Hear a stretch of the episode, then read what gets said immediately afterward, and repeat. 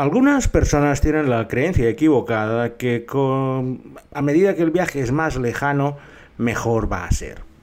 Por supuesto que te lo puedes pasar bien en las antípodas del mundo. Y os hemos dado bastantes ejemplos. Pero eso no implica que tengamos que descuidar las maravillas que tenemos tan cercanas. Por eso esta semana vamos a ir a uno de estos paraísos cercanos que precisamente este año, debido a la pandemia global, pues en verano ha tenido una gran afluencia turística porque, bueno, con los problemas de viajar en avión y las cuarentenas en muchos países, pues muchos hemos tenido que cambiar los planes y adaptarnos a lo que podíamos hacer. Y uno de los destinos favorecidos va a ser este lugar, que es el sitio más cercano al que hemos viajado, Mm, he tenido que ampliar un poco el recorrido, ya os lo iré comentando a medida que vayamos eh, desarrollando el programa, pero como siempre vamos a hacer una OPI para comida antes de empezar. Y para ello me he zampado una deliciosa ensalada de achicoria o como llaman aquí el diente del león también con eh, tocino y nueces que es eh, digamos la ensalada típica de este país también me comido de segundo unos canalones específicos y típicos de este lugar donde mezclan tres tipos de carnes y la verdad es que no tiene nada que ver con los canalones que tomamos habitualmente o los italianos. Para beber os voy a proponer algo muy especial, que es un licor local que se llama la ratasia de la carmeta, hecho con nueces y muchas otras hierbas, y que tiene un sabor muy parecido a la ratafía catalana, porque hoy con Traveling Series con Lorenzo Mejino nos vamos a visitar Andorra.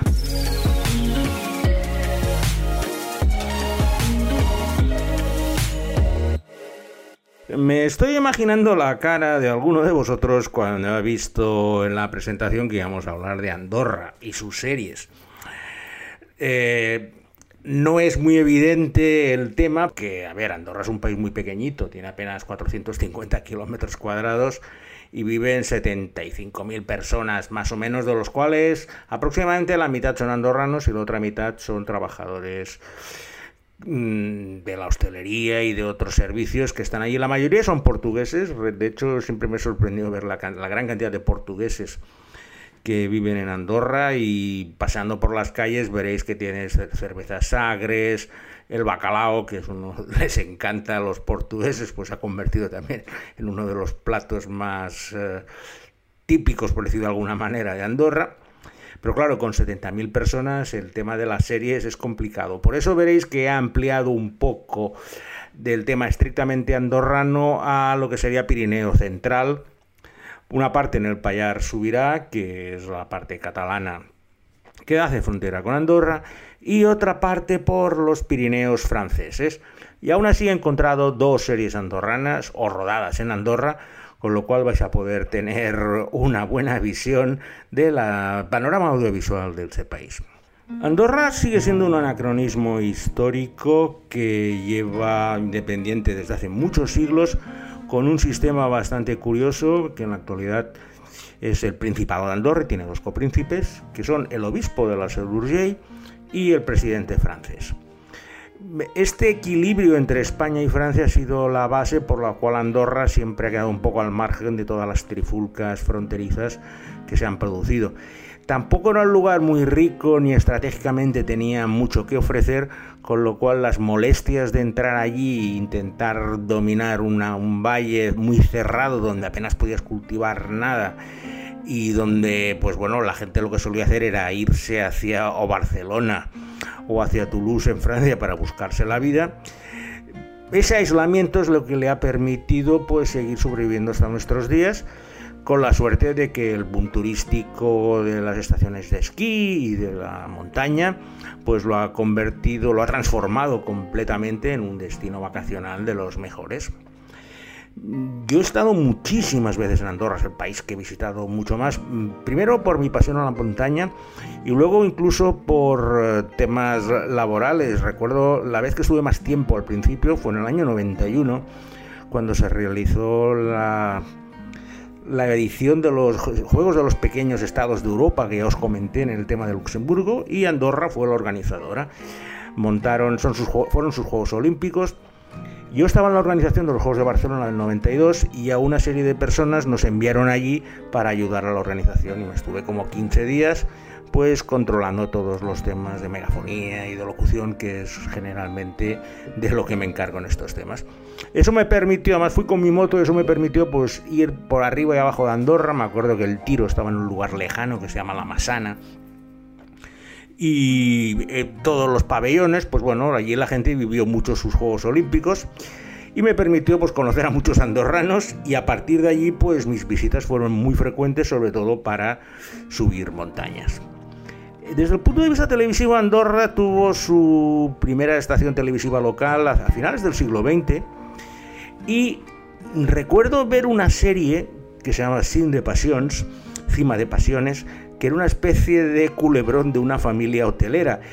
No he encontrado ningún corte, por lo cual lo he excluido de la selección al no poder... Eh, al no poder ilustrarlo, ni voy a obligar a Alberto Laya que empiece a cantar una sintonía que desconoce, pero sí que quería hacer constar la existencia de esta primera serie, Sin de Pasiones, que si alguno de los oyentes pues la vio en su momento, la conoce, pues me mm, estaría encantado de recibir algo de información, incluso poder reeditarlo posteriormente con este corte. Esa fue la única serie que hicieron en su momento, puesto que, bueno, las pequeñas dimensiones de la televisión andorrana, pues les permitían hacer informativos, programas locales, pero la inversión para hacer una serie con un retorno más bien pequeño pues no interesaba. Todo esto cambió a principios de esta década cuando se hizo la segunda serie andorrana que conozco, que de esta sí que tengo información y que recibe el nombre de Art de dos, un... Art de Garacha es una sitcom hecha por jóvenes que explica la relación de seis amigos un tanto bohemios que luchan por alejarse de las normas y de las convenciones sociales porque se consideran artistas. Todos los días quedan en un garaje para dejar volar su imaginación y luchar por un sueño. Toda la tranquilidad de la que disfrutan y gozan en este espacio donde pueden expresarse libremente se ve interrumpida cuando muere el propietario del garaje. Vamos a ver, son ocho capítulos cortos, es una web serie. Los, cómo estos personajes pues discuten, intentan hacerse un hueco en este mundo y sobre todo poder salvar su garaje de la especulación inmobiliaria, que la Andorra ya os podéis imaginar que es muy importante, para poder eh, seguir expresándose libremente en ese garaje. Es una serie, la verdad es que no la conocía al hacer la investigación la descubrí, está entera en, eh, las redes, la podéis ver en, Vimeo, por ejemplo, y está bastante bien, a ver, es modesta, pero bueno, te explica muy bien la realidad de los jóvenes andorranos, eso, eh, esa necesidad de salir del país para poder progresar y luego intentar volver, siempre y cuando no quieras trabajar en en las cosas habituales de hostelería y servicios, pero en este caso, al ser seis jóvenes con habilidades artísticas, pues te permite descubrir un poco el mundo cultural andorrano. A ver, es pobre, está hecho en un garaje, no es pobre, es modesta, sería la mejor expresión. Y ellos hacen eh, lo que pueden. Si podéis echarle un vistazo y os interesa Andorra, sí que os lo puedo recomendar, por, por lo menos ver algún episodio de esta serie Art de Garacha. Geográficamente, Andorra es un país muy montañoso. El punto más bajo son 800 metros, la frontera sur con España, y el punto más alto es el Coma Pedrosa, que es 2.900 y pico. Entre medio tienes infinidad de montañas. Yo personalmente habré subido unas 60 y siempre que subo alguna descubro otra que está cerca que me interesa más. Desde el punto de vista de orientación es muy fácil, porque de hecho el valle principal, que es el Valle del Valira, es una carretera que cruza de punta a punta, entras por San Julio de Loria y sales por el Coll Valira y Paz de la Casa, que es donde pasas a Francia. Y al lado hay unos valles laterales cerrados donde se encuentran el resto de las parroquias, que es la forma como los andorranos denominan a sus municipios. Hay siete parroquias, cada una de ellas tiene sus especificidades diferentes y funcionan un poco como los cantones suizos, por poner un ejemplo. Pueden decidir muchas cosas y luego en el Consejo General de Andorra, pues allí pueden decidir cosas más a nivel eh, nacional. Si tienes un coche normal, solo puedes entrar a Andorra por el sur o por el Pas de la Casa por el norte. Si tienes un 4x4 y eres un poco hábil, existen otras posibilidades para mm, recorrer pistas, algunas de ellas en bastante buen estado, otras en bastante mal estado, que te permiten ir pasando a, en especial a España, hacia Francia. Lo cierto es que la barrera montañosa es mucho más grande y no existe ningún paso ni de 4x4, si lo puedes hacer a pata, lo haces a pata. En cambio, por ejemplo, hacia el Payar Subirá, Sí que existe una pista que sale de Os de Sibis y atravesando pues bastantes kilómetros de 4x4 te permite llegar a esta zona de Sort donde pues la he incluido porque se ha desarrollado la segunda serie de nuestra selección de hoy. Es una serie catalana de TV3 y se llama Gran Nord. Tornaré a patrullar els carrers, és això? Li ben juro que trobarà a faltar els carrers. A partir de demà, estarà destinada a una nova ABP. El Gran Nord? Es la historia de una subinspectora de los Mossos de Escuadra, Ana Ubach, que tiene un expediente brillante y un futuro prometedor, pero que tiene un carácter un poco tozudo, lo que unido a un acusado sentido de la justicia y del deber profesional, le ha traído muchos problemas con sus uh, superiores.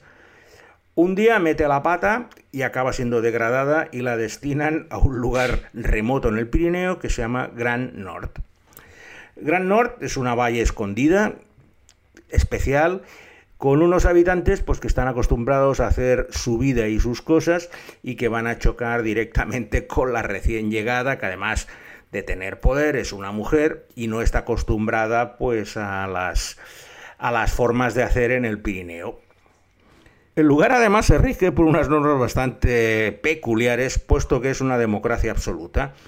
Los habitantes se reúnen cada tarde en un consejo y ahí deciden todas las cosas que pueden tener alguna importancia en el Gran Norte.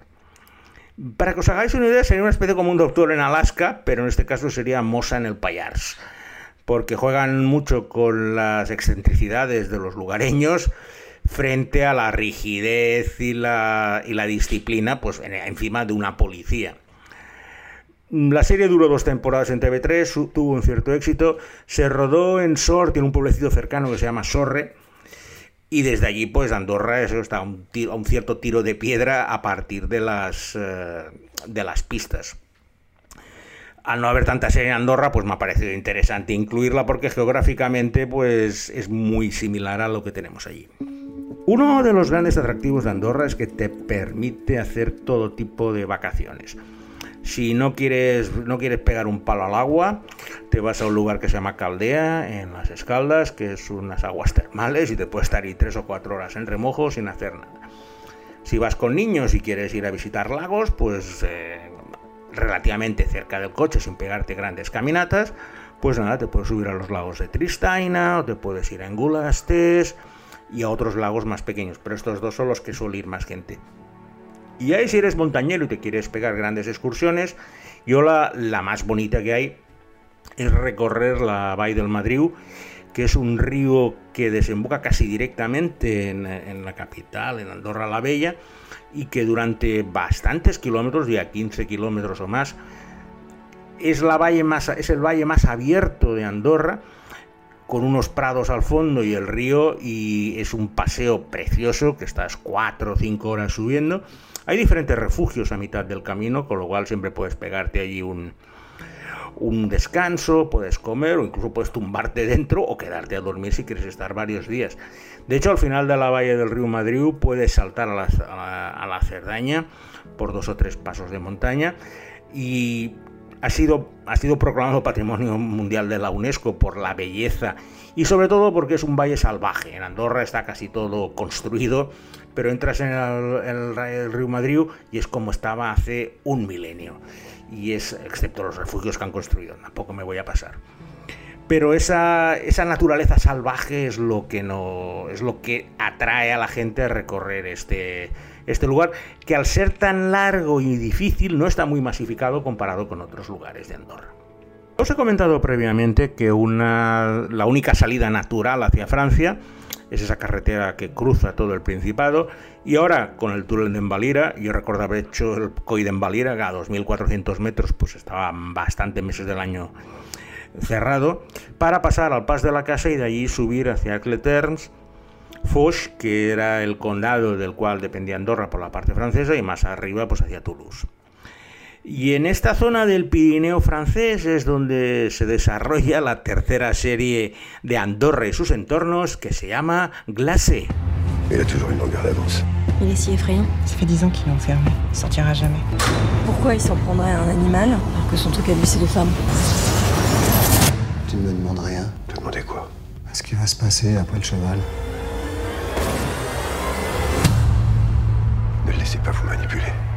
En un remoto lugar del Pirineo, unos operarios del teleférico de servicio de una central hidroeléctrica descubren el cadáver decapitado de un caballo en la cabina de la estación superior del teleférico. La jefa de la policía local del pequeño pueblo pirenaico donde ha pasado el macabro suceso recibe la ayuda de un veterano inspector de Toulouse que conoce muy bien la zona para que le ayude en la investigación. Pronto van a descubrir una relación importante con un siniestro personaje del pasado del pueblo que se encuentra recluido en un hospital psiquiátrico cercano donde es tratado por una joven psiquiatra. El rodaje en parajes naturales nevados del Pirineo francés presenta un cierto aliciente en los momentos iniciales, pero poco más adelante esos cuatro personajes principales, que serían los dos policías, la psiquiatra y el sospechoso, se enredan en la habitual rueda de pistas falsas, sospechosos habituales y diversas bajas, porque lógicamente el número de muertos tiene que ir subiendo, lo que va complicando el misterio cada vez más. Tiene más atractivo por los paisajes y la nieve, este glacé del nombre que es helado, que en sí mismo y si, os, si os hace gracia, pues mira, es cortita, solo son seis capítulos. Acaba de una forma bastante rara, como si hubiera, hubiera tenido que tener una segunda temporada, pero que nunca se ha hecho. Además del senderismo que os he hablado, Andorra es conocida por dos actividades principales, el esquí y las compras. El esquí nunca ha sido una actividad que me haya traído mucho, pero sí que tengo que reconocer que las pistas andorranas son de las mejores del Pirineo, tanto en extensión como en número de remontes, como en calidad de nieve. Las compras sí que las conozco un poco más, porque bueno, desde pequeñito, la primera vez que estuve en Andorra con mis padres, pues ya ibas a comprar la mantequilla, el queso y todas esas cosas que son más baratas eh, en Andorra, pues que en España o en Francia. Y si paseas por la calle comercial Carlomagno o las avenidas principales de las Escaldas y Andorra la Bella, pues vas a ver una profusión de tiendas de todo tipo que te ofrecen todo tipo de productos buscando ese valor diferencial que es más barato allí que en tu país de origen. Después de hablaros al principio de una serie andorrana y luego dos que están, digamos, en España y en Francia, pero muy cercanas, vamos a cerrar con la mejor serie que se ha rodado en Andorra. Y me estoy refiriendo a Félix. ¡Félix! Una mujer china con dos nombres, un gato, una habitación de hotel y el toñón. ¿Te das cuenta de lo raro que es todo esto? ¿Te gusta el toñón? Félix es la historia de un profesor de literatura argentino que lleva una vida tranquila y solitaria en Andorra. Un día conoce a Julia, una mujer de origen asiático, pasan una noche juntos y él queda perdidamente enamorado de ella sin apenas conocerla. Julia desaparece y entonces esa tranquila rutina se interrumpe para iniciar una intensa búsqueda donde se dará cuenta de que Julia no es quien él cree que es y acabará perdido en un universo peligroso. Félix es un soñador, una persona intuitiva, tierna y torpe que tiende a meterse en líos. Es un romántico que se mueve por amor y no por la razón, mientras que su sueño Julia es lo imposible, lo desconocido y lo irreal. Son seis capítulos donde se mezclan el thriller, la comedia negra, el romance y el suspense, siempre en el marco este de las montañas nevadas de Andorra. A mí no me convenció mucho, no me gustó, me pareció que no acababa de encontrar el tono. Y al final lo que pasó es que me, divertía mirando pues los paisajes. Mira, esta es la curva de la bajada que va a Ordino. Como conozco muy bien Andorra, me dedicaba a intentar en, jugar a las localizaciones. Como rodaba en lugares bastante perdidos, lo cierto es que la ambientación en Andorra, y de hecho casi nada se ha rodado en Andorra, no es un lugar que tenga muchos rodajes, porque claro, la propia geografía mm, limita mucho el tipo de historias que puedes contar allí. Y en este caso, pues la historia de Félix está mejor ambientada que contada. Fue de las primeras series de Movistar, de hecho se presentó incluso en el Festival de Cannes y está dirigida por Ses Guy, un director cinematográfico de cierto prestigio, que cometió el horror habitual de enfocarlo como una película de seis horas. Y el nivel episódico pues va decayendo porque mm, básicamente estiran mucho la historia y nunca acaba de avanzar. Y con esta historia de Félix vamos a finalizar este viaje tan cercano a Andorra. Espero que os haya gustado el recorrido y las series que os he propuesto. Si no habéis estado nunca en Andorra, sí que os lo pongo en la lista de debe, porque es uno de estos lugares muy especiales y que merece la pena conocer, y más teniéndolo tan cerca como lo tenemos, por lo menos los españoles. Los, los que me escucháis desde el otro lado del océano, eso va a ser un poco más complicado. Más agradecer a Alberto Laya, que se lo ha pasado en grande con series en catalán, que es su idioma natal y que ha realizado pues todo el montaje musical y la producción del podcast. Y nada más, os espero la semana que viene en una nueva entrega de Traveling Series con Lorenzo Mejino.